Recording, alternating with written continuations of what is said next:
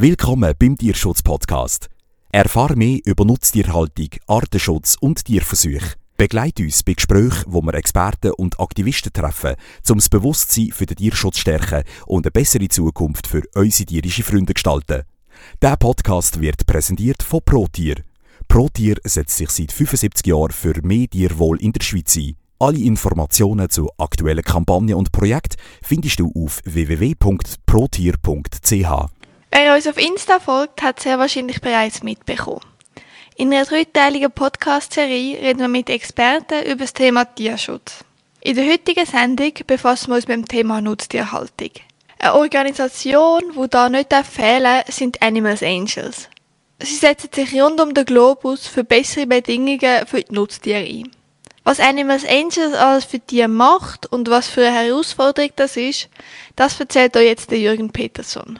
Also mein Name ist Jürgen Peterson. Ich komme aus Deutschland, das hört man wohl am Dialekt, und wohne seit sieben Jahren in der Schweiz. Habe in Deutschland viele, viele, viele Jahre für den Tierschutz gearbeitet, Tiertransporte, und arbeite jetzt hier äh, ehrenamtlich in der, in der Stiftung Animals Angels Schweiz. Was sind denn die Hauptziele von Animals Angels in Bezug auf den Tierschutz? Die Hauptziele sind also zum ersten ganz oben angesetzt die Abschaffung der Langzeit Transporte länger als acht Stunden innerhalb vom Abholen aus dem Stall oder sonst wo bis zum Schlachthof. Also Langzeittransporte heißt, dass, dass Tiere über äh, Tage oder manchmal sogar noch länger transportiert werden. Jetzt irgendwann von Estland nach Süditalien ohne was, ohne irgendwas zu trinken, ohne Unterlass oder sonst irgendwas. Keine Entladung, nichts Vernünftiges. Und das ist das Hauptziel. Also dieses, wir hatten mal ganz am Anfang hatten wir mal das Ziel, die Illusion, Langzeittransporte ab, generell abzuschaffen. Aber ich glaube, das ist, das bleibt, wird eine, wird eine Vision und eine Illusion bleiben. Aber zumindest zu erreichen, dass möglichst ganz, ganz viele Länder sich auf die acht Stunden einigen und nicht diese ellen, ellen, ellen langen Transporte durch ganz Europa und weltweit. Und das, das zweite große Ziel ist die Transporte außerhalb der, der EU. Weil das ganz, weil sobald wir mit den Transportern, mit den, mit den Tieren in die EU-Grenzen verlassen, wo es noch einigermaßen funktioniert, wird es schrecklich. Wird es wirklich schrecklich für die Tiere. Kann ich nachher noch so ein paar Beispiele bringen. Ja, das sind eigentlich die beiden Hauptziele. Welche Massnahmen ergreift dann Animals Angels, um das Wohl der Nutztiere zu verbessern? Also die Tiertransporte werden international von Mitarbeitern der EV, also aus Deutschland, äh, begleitet. Sind ausschließlich Frauen ganz bewusst eingesetzt, weil Frauen, die lösen keine Aggressionen aus. Männer schon.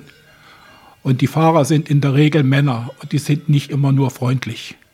Aber Frauen, da haben sie doch gewissen Respekt. Das ist ein Hauptgrund, warum es eigentlich nur Frauen sind, die, die diese Transporte begleiten. Was machen die auf ihren Transport? Sie müssen sich so vorstellen, sie fahren hinterher. Sie kriegen irgendwo einen Auftrag, zum Beispiel, stellt euch mal an die und die Autobahn, guckt mal, meistens haben sie auch schon irgendwelche Punkte, und schaut, was dort fährt, was dort kommt. Und hängt euch hinten dran, sind meistens zwei Fahrzeuge, manchmal auch plus eins, und fahren dann hinterher. Und wie gesagt, sie dokumentieren, was erleben sie auf, dies, auf diesen Fahrten. Wenn sie das alles gesammelt haben, die ganzen Informationen und kommen am, am Ziel, praktisch, was Ziel ist, eigentlich immer Schlachthof. Und dann ist Schluss. Also da gibt's, da gibt's, es gibt Reinkommen, aber das ist ein extra, extra Strang. Und dann fassen die das zusammen, bringen das sofort über, über die Technik, ich bin also mit Technik wirklich nicht bewandert, bringen das und dann kommt das von der Leitstelle zumeist zu irgendwelchen Anzeigen, entweder national oder international in der EU oder wie auch immer, zu Anzeigen. Dann als zweites ist die äh, Maßnahme, wenden sich an die Veterinäre, die Animals Angels, also an die Veterinäre, und versuchen, dass sie zumindest an den Brennpunkten des Beladens, also es geht ja die Veterinäre in den einzelnen Ländern, Grenzen gibt es ja nicht mehr. Es gibt ja alles, alles aufgelöst. Aber die Veterinäre an den, an den Verladepunkten, dass die ihre Arbeit ordentlich machen. Das heißt, wenn sie sagen, okay, sie sehen ein Tier, wo sie genau wissen, das ist eigentlich nicht mehr transportfähig, dass sie das wirklich auch ausmustern und nicht sagen, komm, der LKW muss vollgestopft werden, der, äh, Tier ist Geld, ja. Und das hatten wir, haben wir noch viel, haben wir im Ausland auch immer noch viel in verschiedenen Ländern. Ich muss sagen, in Deutschland hat sich das gebessert. Also in Deutschland hat sich das verbessert. Das, wir machen das seit 96. Wir haben noch äh, in der, in, hauptsächlich in Frankreich und in Italien haben wir Schulung gemacht mit der Polizei. In Italien, was früher ganz schrecklich war. Und ähm, die sind also wirklich, wenn man die ruft, da kann man davon ausgehen, dass die kommen und die machen Tabula Rasa. Die schicken, ne, nehmen, die, nehmen, die, nehmen, nehmen die raus, die verhängen wahnsinnig hohe Strafen. Also da geht es mal schon um 2.000, 3.000, 4.000 Euro. Und wie gesagt, die sind, die sind geschult. So, und das Zweite ist, also was die Animals Angels noch machen, sind zum Beispiel Schul, äh, Schulungen von Veterinärstudenten. Und zwar also in vielen Ländern der EU. Wir haben aber auch Schulungen in Tansania. Wir hatten Schulungen in Indien. Das waren so die Haupt, weil die Veterinäre sind die Schlüsselstellung. Die sind eigentlich, wenn die funktionieren, dann geht es den Tieren auch in Anführungsstrichen einigermaßen gut. Wenn die nicht funktionieren, ist es meistens ganz schlecht. Dann sind die Animals Angels neben den Begleitungen sind sie noch präsent, zum Beispiel auf den international auf Märkten, auf Tiermärkten. Das heißt in, in Europa, ich sage mal vielleicht also Spanien ganz ganz wichtig, Rumänien ist ganz wichtig, Bulgarien ist ganz wichtig. Das sind so Länder. Polen, da haben wir auch, da haben wir auch Erfolge gezeigt in Polen wirklich. Und außerhalb dann äh, äh international sind wir in Marokko, Peru, in Katar, Ägypten, also da fahren unsere, fliegen unsere Leute dann hinterher und beobachten das alles. Ja, und dann beraten wir noch, also EU hat ja gewisse, gewisse Entscheidungsbefugnis über das Gesetz Tierschutz in der, in der EU. Und da werden mittlerweile, also aber schon seit einigen Jahren, werden unsere Leute dazugezogen, als kompetent zu sagen, was ist auf den Straßen wirklich los. Also sie haben im weitesten Sinne haben sie ein gewisses Mitbestimmungsrecht, wohin die Gesetze gehen sollen. In welchen Ländern ist Animals Angels aktiv und welche Art von Nutztieren werden dann unterstützt? Also so, so die, die, Länder, wo, äh, die, Nut, wo, wo die äh, Animals Angels dabei sind, sind hauptsächlich, oder die, die, die Staaten sind ist einmal, einmal Afrika, Afrika, Australien, Europa, Südamerika und Vorderasien. Ich muss dazu, dazu sagen, das sind also überall Leute von uns, die auch bezahlt werden. Also in Australien ist zum Beispiel eine einzige Frau für dieses Riesenland. Die macht eine super Arbeit. Da ist die auf dem Markt und macht, macht den Dampf, dass da alles halbwegs vernünftig ist. In Afrika sind wir hauptsächlich auf Märkten, so in, wie gesagt in, in Marokko. Europa sind wir überall eigentlich, in Südamerika, in Peru. Und in Vorderasien sind wir ganz stark vertreten in Ägypten, gehört das zu Vorderasien, weiß gar nicht. Und in Katar. Aber da komme ich noch. Wie finanziert man sich und welche Unterstützung erhaltet man da? Die Organisationen leben ausschließlich von Spenden. Also es gibt keine Möglichkeiten, irgendwie vom Staat Unterstützung zu kriegen. Ja. Und das, bitte? Ja. Lässt sich denn das finanzieren durch so Spenden? Da kommen da nicht genug Spenden rein, dass sich das finanzieren lässt? Du bist ja doch recht viel und eben so fast schon auf der ganzen Welt vertreten. Äh, erstaunlicherweise äh, haben wir ein relativ hohes Spendenaufkommen. Wir hatten allerdings auch einen ganz, ganz tollen ähm, Fundraiser über Jahre. Der hat wirklich seinen Job verstanden und noch deckt sich das. Also wir haben wirklich noch, wir können noch äh, große Einsätze bezahlen. Also die Arbeit kann, so wie ich das gelesen habe in unseren Statuten, beziehungsweise wir haben dann nochmal einen extra Brief gekriegt. Also die könnte fünf, fünf Jahre noch laufen, selbst wenn die Spenden sich massiv reduzieren. Dann wäre wahrscheinlich Schluss. Welche Erfolg oder Fortschritt hat Animals Angels dann bis jetzt gemacht? Also in Deutschland hat sich die Situation tatsächlich in den Jahren verbessert. Das muss ich sagen. Es ist nicht gut, aber es hat sich verbessert. Das war wir sind noch die ersten Jahre eigentlich zwar schon auch mal nach Frankreich, Italien gefahren, haben aber den Hauptpunkt auf, auf Deutschland gelegt. Und das hat sich tatsächlich verbessert, weil die Veterinäre, die dann auch von unseren Leuten äh, unterstützt worden sind, die haben dann wirklich angefangen, häufiger und besser zu kontrollieren. Immer noch lange nicht alle. Aber man kann davon ausgehen, dass viele Veterinäre mittlerweile begriffen haben, okay, was da läuft, ist nicht gut. Und deswegen funktioniert das besser. Dann haben wir Verbesserungen, das hatte ich glaube ich auch schon gesagt, Verbesserungen auf den Märkten in, in Polen. Also das war, das ist, das läuft jetzt praktisch fast autonom. Also da machen wir kaum noch irgendwas dazu. Wir werden ab und zu mal äh, angerufen, beziehungsweise könnt ihr uns nochmal helfen, da ist noch ein Riesenproblem oder so. Und Katar ist ein ganz wichtiger Punkt. In Katar waren, äh, da waren Zustände, ich habe Bilder dort gesehen, also dann, wie sie das äh, in, äh, dokumentiert haben und so, schrecklich. Und die Frauen haben sich dort wirklich festgebissen in den letzten drei Jahren und der Zustand, also die haben erstmal in der brütenden Hitze, die standen, die standen ohne Wasser, ohne Fressen, ohne was, standen die stundenlang auf Märkten rum, zusammengebrochen, wieder hochgepeitscht und so. Und das hat sich zumindest so weit verbessert, dass, jetzt, dass es jetzt Ärzte gibt auf diesen Märkten. Und die haben so ein, wie soll ich, so ein, so ein Schutzzelt aufgebaut, damit die nicht in der prallen Sonne stehen. Sie kriegen zumindest was zu, zu saufen. Also es gibt dann jetzt die Möglichkeiten von Wasser. Und selbst wenn wir jetzt dort drüber oder die Frauen darüber geflogen sind und haben sich nicht angemeldet. Und selbst wenn sie dort anonym hingekommen sind, haben haben sich nicht angemeldet vorher, waren die Verhältnisse doch nach drei Jahren stabil. Und das ist ein Riesenerfolg. In so einem Land ist das ein Riesenerfolg. Was noch wichtig ist, die Akzeptanz der Animals Angels in der Politik, also in der EU und auch in Deutschland, ist, äh, ist gewachsen ähm, weil das eine kompetente Sache ist. Wir machen nicht irgendwas, äh, machen, reden nicht irgendwas schön oder schlecht. Wir be beurteilen das so, wie es Fakt ist. Und deswegen hat man, hat man in den letzten Jahren, fünf, sechs, sieben Jahren, Vertrauen gefasst. Äh, wir hatten damals guten Kontakt zu dem Dr. Defren.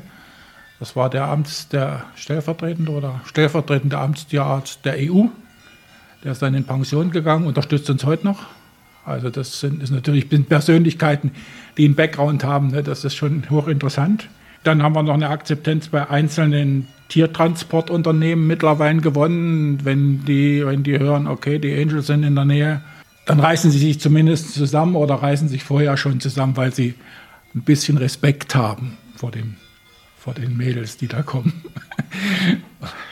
Die tun denen ja nichts, wir sind ja gewaltfrei, aber sie wissen genau, da könnte was passieren. Wie informiert ihr die Öffentlichkeit über eure Arbeit? Also einmal, man kann sich äh, informieren auf der Website animalsangels.de, also Deutsch.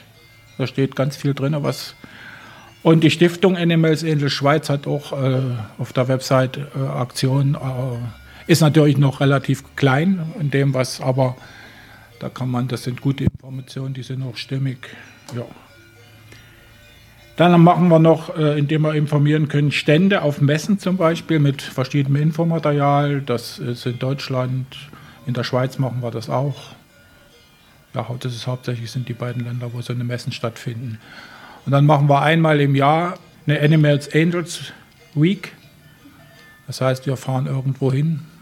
Wir waren, ich war zweimal mit in Marokko und gucken da vor Ort, wie es geht und haben dort auch Leute, also in Marokko haben wir auch Leute, die werden auch von uns bezahlt, die regelmäßig auf einem oder zwei Märkten sind und gucken und im, an uns Informationen geben. Und da geht's, die können dann, gehen dann weiter an die Politiker in Marokko. Also das wird alles ist auf relativ hohem Level, sage ich jetzt mal. Und dann informieren wir natürlich in den Infobriefen, die regelmäßig an unsere Spender gehen. Also die werden meistens von überwiegend von, von, äh, von Deutschland ausgeschickt. Die, von der Stiftung Animals in der Schweiz. Wir schreiben dann immer so einen, so einen, so einen Weihnachtsbrief über all das, was, was so gelaufen ist, was interessant ist und so weiter. Gibt es dann bestimmte ethische Prinzipien oder Richtlinien, wo man befolgen muss, um sicherzustellen, dass Tierschutzmaßnahmen im Einklang mit den ethischen Grundlagen stehen? Also alle Mitarbeiter, ob das in Deutschland oder in der Schweiz sind, sind Ich behaupte, ich behaupte mal, die sind alle vegan. Aber kann auch sein, dass ein, zwei, drei Vegetarier sind, da weiß ich nicht. Aber das ist zum Beispiel ein Prinzip Veganismus.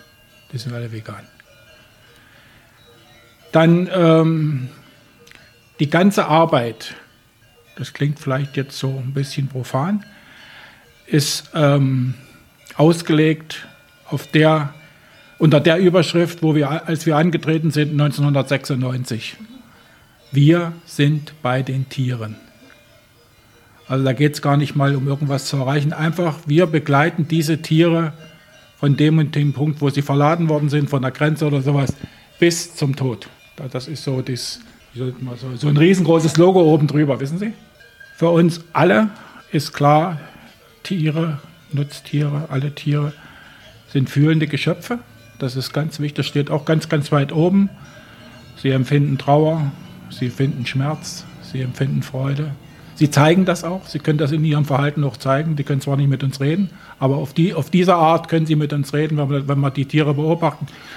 Kann man, wenn man das eine Weile macht, kann man genau schauen, dem, dem Pferd auf dem Transport geht es gar nicht gut, obwohl es noch steht. Dann als noch wichtigen Punkt von unserer Seite her ist kein Einsatz von Gewalt. Das ist ganz, ganz wichtig bei allen Einsätzen. Ich musste mich mal wehren, weil mir einer von hinten ins Genick gehauen hat und mir ist fast die Kamera runtergefallen. Und ähm, da habe ich mich rumgedreht und habe hab einfach im Affekt ausgeholt. Habe ich dann aber gleich unserer, unserer Chefin damals gesagt. Aber ansonsten von uns geht keinerlei Gewalt aus. Und was noch ein ganz, ganz wichtiger Punkt ist in diesem ganzen Konstrukt, so schwierig das auch ist, einfach die ganz, ganz kleinen Fortschritte akzeptieren und wirklich als Fortschritt sehen. Denn wenn man sich das Ganze global, weltweit anguckt, China und sonst was, wird dort alles gegessen wird mittlerweile und transportiert und Schweine und keine Ahnung, dann sind das natürlich wirklich ganz, ganz kleine Schritte. Aber da nicht zu verzweifeln und zu sagen, Mann, wir erreichen hier gar nichts, da können wir den Bettler hinschmeißen. Und das ist noch eines von diesen, von diesen Punkten, Akzeptanz von kleinen Schritten. Welche Art von Tierschutzverletzungen oder Missständen deckt Animals Angels typischerweise auf und wie gehen Sie dagegen vor? Also klar, also zu diesen, zu diesen Tierschutzverletzungen und Missständen, das ist einfach die Langzeit, da geht es um die Langzeittransporte. Da sind die Missstände hauptsächlich jedenfalls an den, natürlich an den Verladestellen auch oder sonst irgendwas. Das ist so ein Punkt, äh, ja, typischerweise.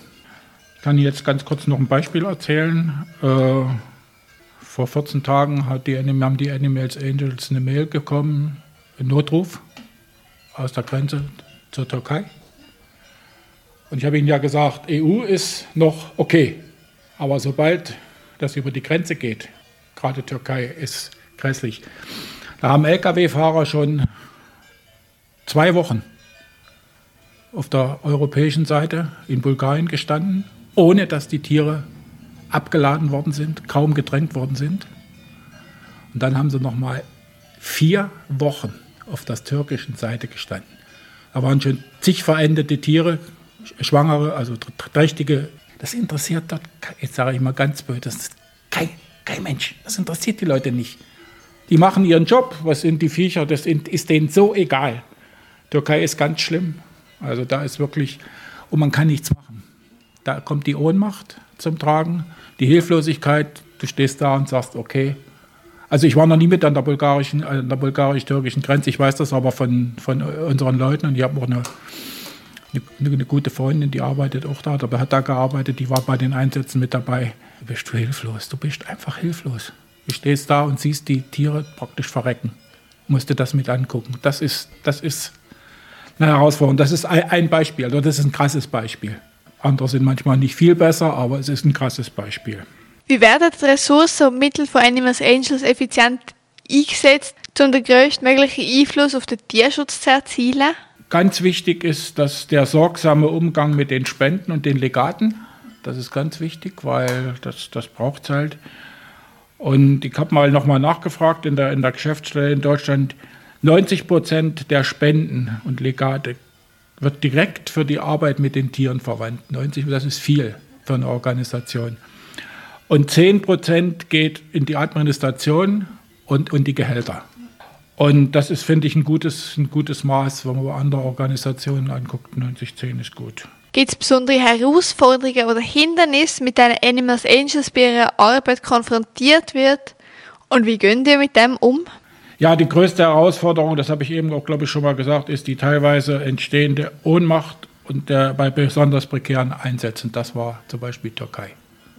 Die Defizite bei der Gesetzgebung und deren Umsetzung in der Politik, weil es geht schon lange so, dass Tiere transport werden, transportiert werden von A bis B. Und immer hat man gesagt, ja, wir tun jetzt was. Aber es gibt kein Interesse dafür. Es interessiert keinen oder kaum jemanden irgendwie interessiert sich für die Tiere. Also es wird immer so hintenrum mal behandelt, ja, mal eine Stunde irgendwo in der EU oder sonst irgendwo. Und dann noch irgendwo steht mit den mit Tieren retten, habe ich hier auch irgendwo gelesen, vielleicht so als, als, als letztes.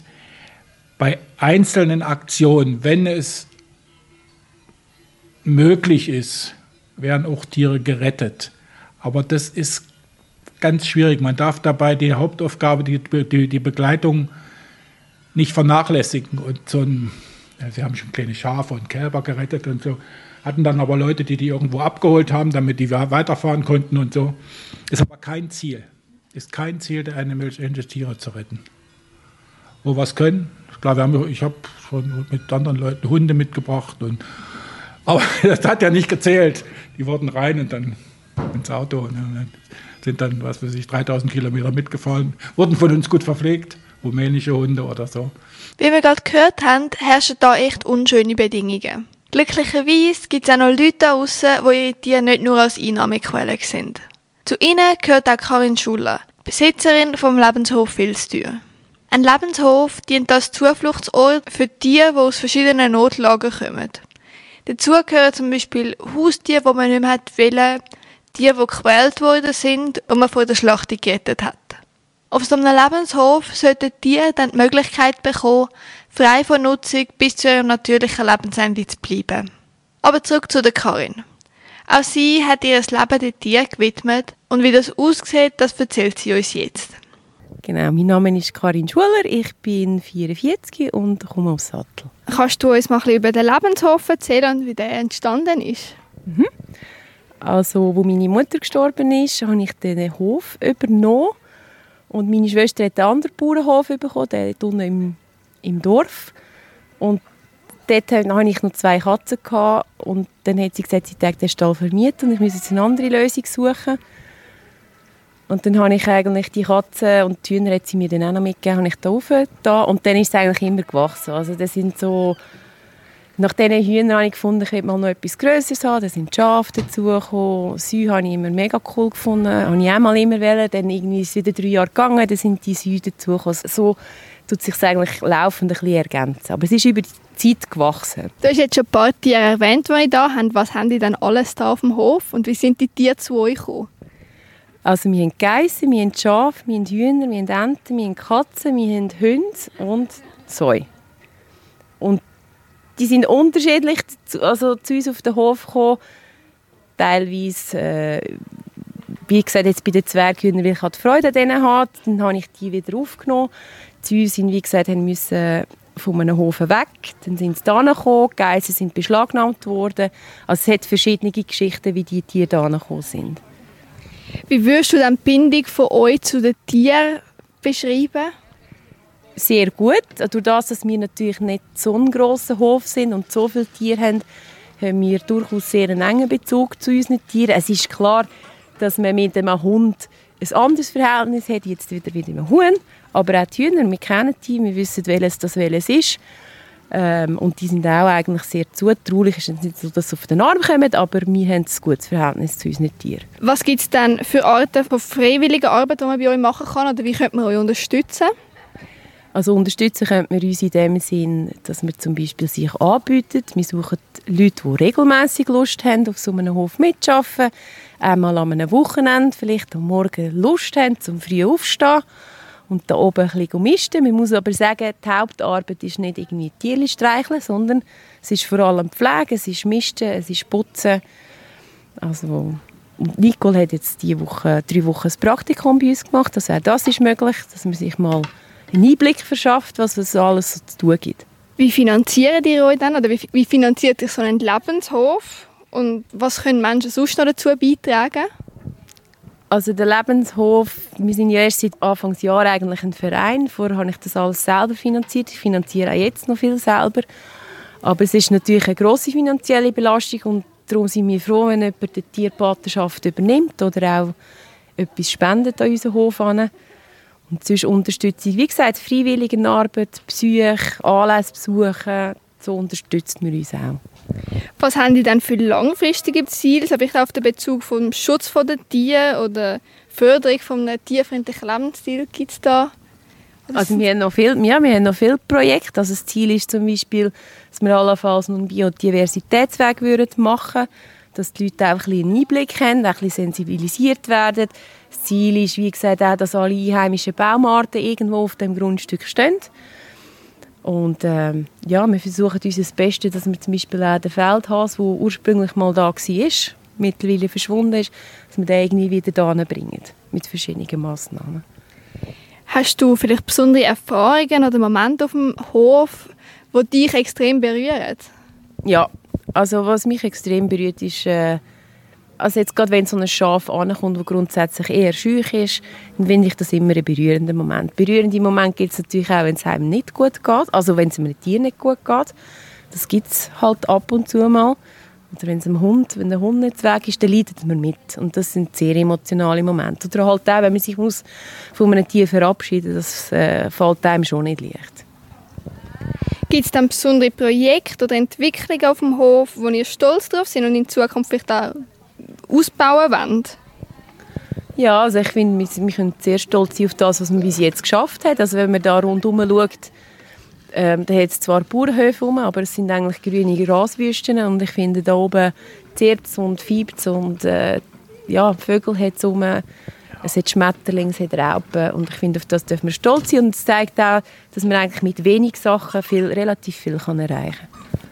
Wie werden dann Tiere versorgt und was für eine Rolle spielen da Tierärzte dabei?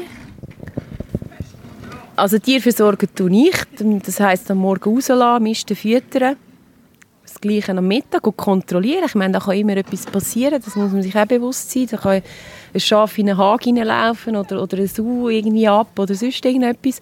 Also gehe ich am Mittag kontrollieren und am Abend wieder in den Stall misten. Tierärzte, wir, haben, wir halten unsere Tiere sehr extensiv, das heißt, die kommen nicht grossartig wirklich viel Futter über, sondern vor allem Heu und Gras. Ähm, bei den extensiven Arten braucht es sehr wenig den Tierarzt. Wir haben jetzt aber, wie gesagt, die zwei Geissen aufgenommen, die schlecht gehalten worden sind. Und das sind einfach Hypotheken, die man hat. Und da kommt der Tierarzt auch häufiger. Passt jetzt vielleicht noch ein bisschen zu den Geissen dazu. Gibt es dann besondere Tierschutzgeschichten, die dazu geführt haben, dass Tiere auf euren Hof gekommen sind? Ja, also das mit den Geissen ähm, ist ein gutes Beispiel. Die sind vom Kantonstierarzt äh, beschlagnahmt worden. Bei jemandem, der sich wenig Zeit genommen hat für seine Tiere. Also die, sind, die haben zwar nicht schlechte Erfahrungen gemacht mit Menschen, was positiv ist, sie sind sehr anhänglich, aber sie hatten äh, Moderhinke und das relativ stark und haben nicht mehr laufen und weil die nicht, also wir müssten dann wie Klauenbäder machen und sie behandeln und das hat er nicht gemacht und dann sind die dann weggenommen worden und so eigentlich auf unseren Hof gekommen. Was haben die dann für Veranstaltungen oder Aktivitäten, die man bei euch machen kann, einfach um ein bisschen Gemeinschaft einbeziehen? Mhm. Also wir machen Kindernachmittage, weil ich finde es wichtig, dass man Kinder sensibilisiert für Natur, Umwelt, Tierthemen. Ähm, die Kinder haben immer am meisten Spass, wenn sie dann misten können. wenn sie das dürfen machen und mithelfen.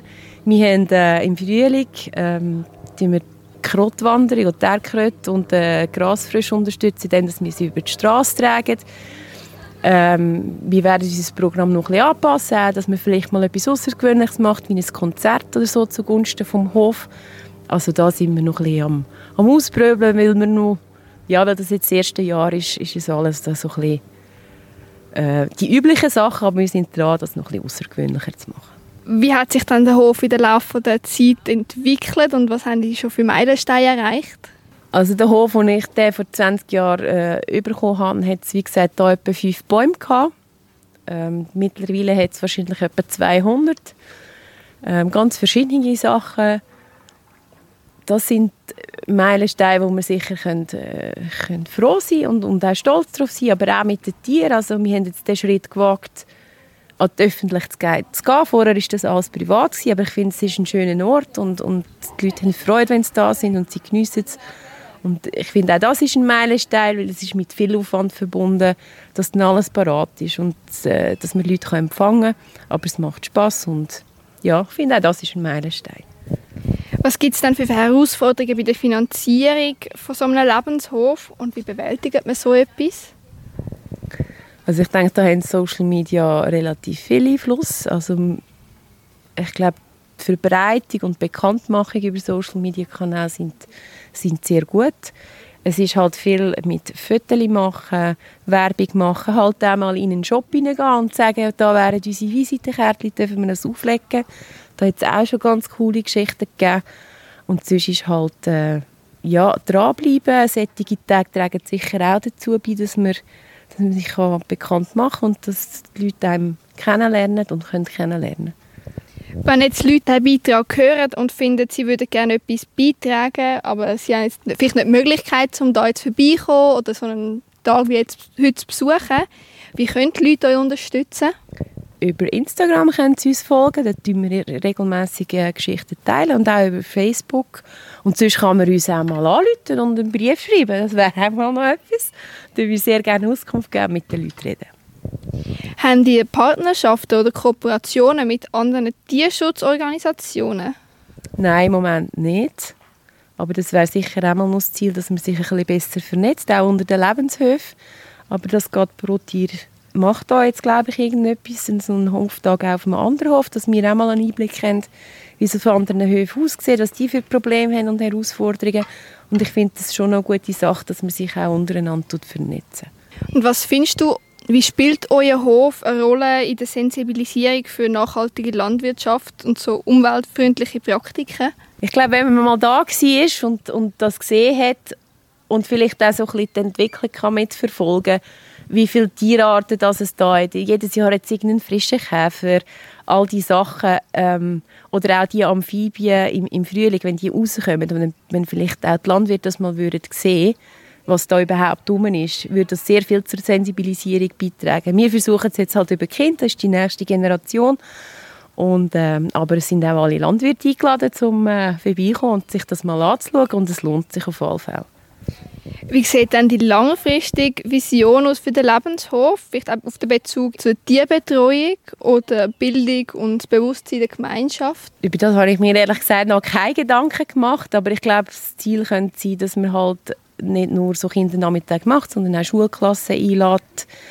Ähm, ja, über, über solche Themen. Ich glaube, das Ziel ist jetzt mal am, am ich sage jetzt mal, leben zu bleiben, dass man es dass über die Zeit schafft, dass man immer mehr Leute kann eine Freude machen kann. Es geht ja auch darum, ein bisschen Freude zu verbreiten, mal vielleicht weg vom Alltag.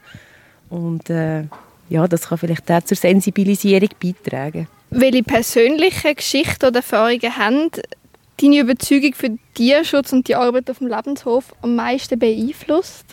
Kann man das sagen? Also ich bin als Bauerntochter aufgewachsen. Ich habe gesehen, wie man Milchkühe haltet. Ich habe gesehen, wie man Kälbchen wegnimmt. Äh, ich habe gesehen, wie man Züge haltet. Und ich habe eigentlich schon als Kind gewusst, dass ich das sicher nicht so will. Und ich meine, das kann sich nicht jeder leisten, das kann es auch nicht jeder machen, vom Platz her. Und, äh, aber es ist eigentlich mein, mein Lebenstraum und den habe ich mir jetzt können verwirklichen Und ich finde, es ist wie so ein etwas zurückgeben, vielleicht das, was früher nicht so gut gelaufen ist auf, auf dem Hof, dass man es jetzt wieder gut machen kann. Was für eine Botschaft würdest du denn den Menschen gerne auf den Weg geben, die darüber nachdenken, sich für das Tierwohl und den Umweltschutz in ihrem eigenen Leben zu einsetzen und zu unterstützen? Also, dass das ganz ein wichtiges Thema ist, dass sich viel zu wenig für das engagieren. Ähm, viele Tierheime überfüllt sind, froh wären, wenn es Leute hätten, die mit den Hunden gehen laufen. Und es gibt ganz wirklich, es gibt ganz schöne Beziehungen und Hunde sind Hunde zum Beispiel oder auch sie und es sind alle tiersensibel. Es ist nicht so, dass es ein dummes Huhn gibt oder, oder eine dumme Katze gibt es nicht.